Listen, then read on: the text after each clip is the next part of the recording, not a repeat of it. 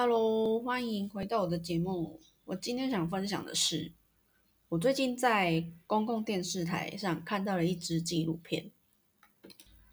它叫做《零工经济 APP 奴役制度》。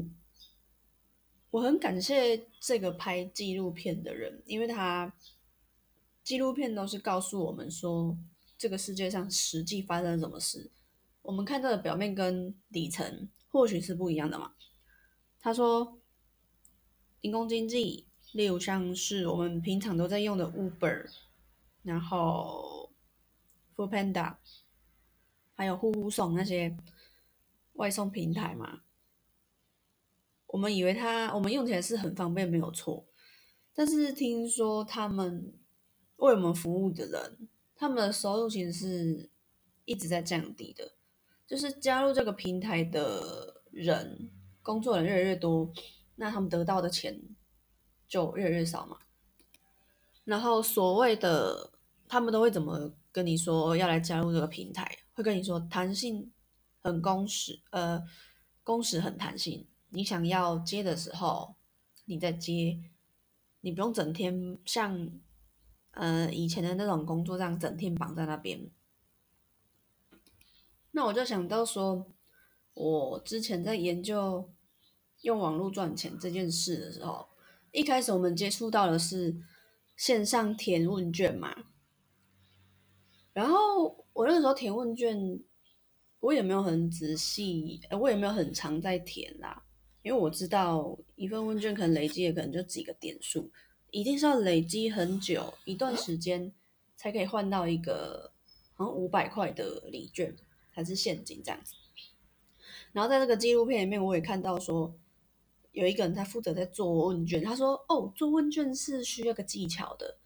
如果说你回答怎样怎样，可能问卷就提前结束，那你就无法得到那个钱。”然后就思考说：“哇，那这样负责这个问卷调查的人的机构，他们得到的答案是真的有反映出？”我们想知道的事实吗？因为参加问卷调查的人，或许他们会为了得到钱而去做一个怎么说违背事实的答案呈现，所以有很多调查出来的数据就不一定正确。然后我也是看着纪录片才知道，说我们平常都在用一些 Google 搜寻引擎嘛，以为这都是 Google 电脑自己给我们的答案，没想到其实是也是有很多的线上零工，以电脑目前还办不到的部分，这部分还是需要人类去补足的。那世界演变到这样，其实有很多的议题都会混在一起嘛。比如说，例如说，女性在结婚之后，通常都是辞掉工作的那一个，然后不管是可能要照顾老人，或要照顾自己的小孩，那他们就需要做一些时间比较弹性的工作，可能你几点就要去接小孩啊，所以你不可能做那种 full time 制的工作。就是整早上九点到晚上六点那种工作，女性就被迫说只能去做一些呃 part time 的工作，或者是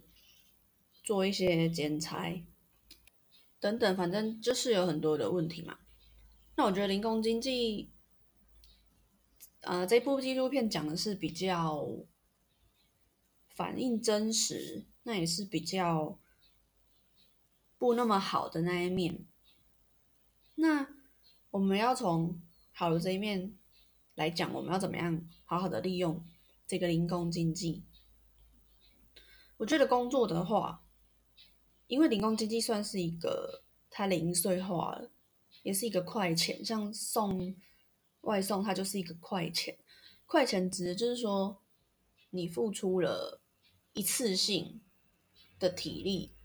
简单的事情去换来的。那我们如果如果说想要赚钱的话，那你始终还是要回归到你自己的技能嘛。你的技能必须是比较不可替代的，因为你如果说去送外送的话，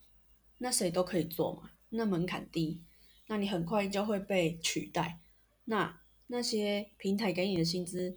会越来越少，也是正常的嘛，因为他就想说这么多人都可以做。那谁做都一样啊，反正你只要东西有送到就可以嘛。OK，所以我们回归到本质的话，就是你的技能，你怎么利用你的时间？你要把时间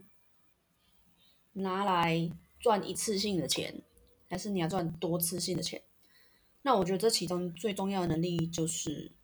你要有业务力。你除了要有一个专业能力，这可以培养，你也要培养业务力，培养你自己的。客群，然后为他们服务，这样子。因为外送员跟收拾，嗯，那个雇主不是雇主怎么说？点餐的人啊，他们之间的关系其实也是就跟零工经济的名字一样，就是零碎化的。你们不会说每次都为同一个人送餐嘛？所以说你要培养你自。出你自己的客群，让他们说尊重你的专业，心甘情愿的持续的成长，然后鱼帮水，水帮鱼这样子，而非一次性的，好一次性的帮你服务完就算了这样子。这我觉得这就是一种人与人之间的信赖，是长期的，但现在好像变成那种很零碎化。所以我们要学会的课题就是尊重自己的专业，同时也尊重别人的专业。如果我真的喜欢一个东西的话，OK，像是也可能它比较贵，但是你愿意去付出这个钱钱，然后去支持这个人的事业，让整个社会变得越来越好，而不是去买一些呃可能是抢低价。或者是什么的，然后找谁买都可以的东西，这个在虾皮还是什么露天上面不是也蛮常见的吗？就是可能卖家去嗯进一些货，那可能 A 跟卖家跟 B 卖家进的货都一样，那他们之间货都一样的时候，可能就只能打价格战，或者是说，因为网络上的交易好像也不是可以一个深交的领域嘛，对不对？对，所以反正就是打价格战，就不是一个长久之计啊。像我这样一路走来，我的感想就是，以前我们在学校就是学的东西实在是太零碎，分门别类，呃，分门别别类分的太细了，它导致我们无法全面性的去看一个事情。包括填鸭式教育也使我们没办法去。有自己的观点，深刻的去了解一件事的本质。那等到我们出社会以后，经过经历了辛苦啊、困顿、烦恼之后，花了一些时间之后，我们才会发现说：哦，原来人生是这样子，社会是这样运作的。